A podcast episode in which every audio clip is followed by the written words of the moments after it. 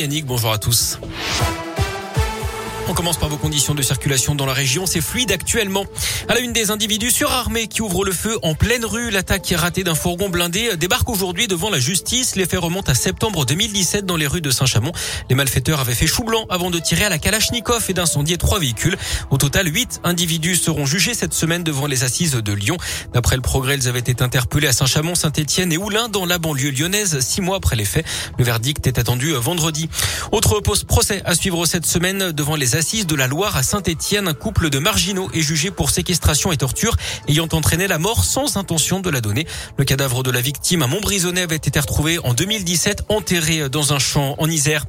L'entrée en vigueur aujourd'hui du pass vaccinal pour ceux qui ont plus de 16 ans, un test négatif ne suffit plus à part pour accéder aux établissements et aux services de santé.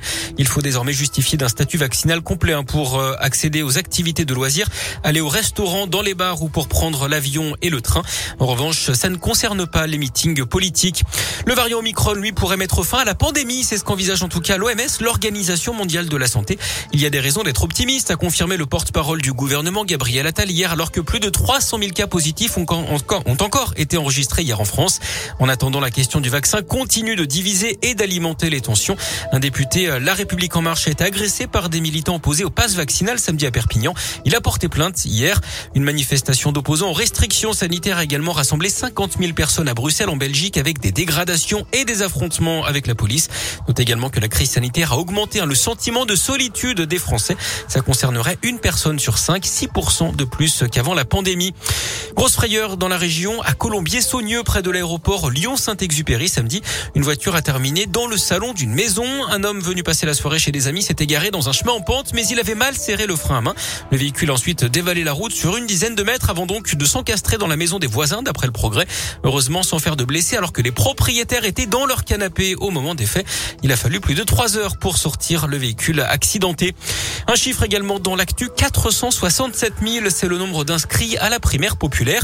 Cette initiative citoyenne pour désigner un candidat commun à la gauche pour l'élection présidentielle.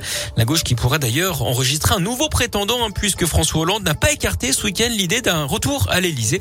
Il a promis d'ailleurs de s'exprimer prochainement. L'actu sport, c'est le tennis. Alizé Cornet à la frite. La Française s'est qualifiée ce matin pour le premier quart de finale de sa carrière en Grand Chelem à l'Open d'Australie. Victoire en 3-7 contre la Roumaine Simona Alep. Elle jouera une américaine Collins au prochain tour. Mais avant ça, on suivra l'autre tricolore engagé en quart à Melbourne, Gaël Monfils qui affrontera l'Italien Berrettini demain matin. En foot, je vous rappelle la bonne opération du Clermont Foot en Ligue 1. Victoire 2-1 face à Rennes, les Auvergnats 15e du classement. Et puis du handball ce soir, victoire impérative des Bleus contre le Monténégro à l'Euro après la défaite samedi face à l'Islande. C'est à partir de 20h30. Marseille.